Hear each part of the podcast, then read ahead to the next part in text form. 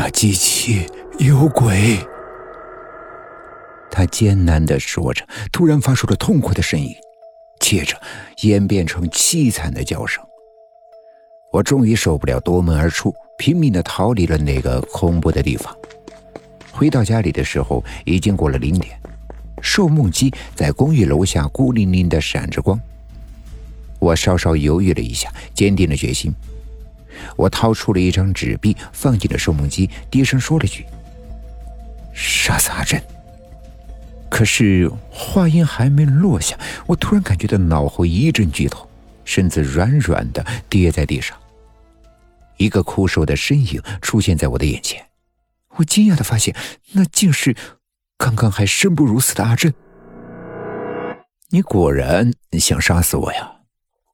阿珍得意的说着，诡异的微笑在他骷髅般的脸上荡漾开来。不，你别误会。我只是想帮你解除痛苦。我拼命的解释。哼，别装了吧！其实我根本就不是因为受梦机变成这样的，谁会相信你的鬼话呀？一个破机器，难道还能帮我实现梦想？这下轮到我吃惊了。那你怎么？其实啊，我已经病入膏肓了，马上就要死了。我很妒忌你的成就，同时我也怕你，因为我曾经抄袭了你的灵感，否则你肯定早就混得比我好了。我原本只是想试探一下你，没想到你真的想杀死我。既然如此，我不如先下手为强。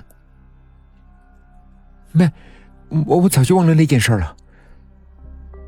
我眼看着他从地上捡起了一块板砖，心里是一阵的恐惧。阿振已经不理会我了，他拿着板砖步步的逼近。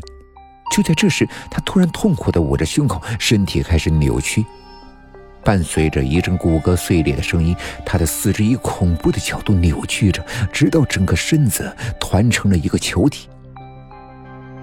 见他再也没动，我长长的松了口气。先生，您好。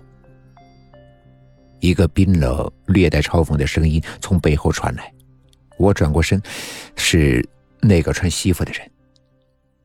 有有事吗？我故作镇定。先生，感谢您再一次使用了自动售梦机，现在您需要支付相应的费用，请问您选择哪种方式支付？啊，我我需要支付什么呀？他顶多还有一年的寿命，所以按照你剥夺他生存天数的十分之一收费，我们需要拿走您三十六天的阳寿。才三十六天呀！我刚松了一口气，就听那个男人说：“共计十四年的寿命。”怎么会这么多？我大吃一惊。因为他企图用你的专属寿梦机杀死你，他已经死了，所以这笔账也要算到您的身上。您还有大约七十年的寿命，按照刚才的计算方法，双倍赔付，所以共计十四年。简直是无稽之谈！我愤愤不平的转身就走。那您是拒绝用第一种方式支付了？看来您要选择第二种付费方式了。他话音刚落，我便感觉到自己的身体迅速的膨胀，两眼一黑，便什么都不知道了。当我醒来之后，才发现我变成了一个笨重的受梦机，孤零零的立在一栋古旧的公寓前。如果。你注意到我身体的左上角，你会发现一行小字：“使用期限七十年。”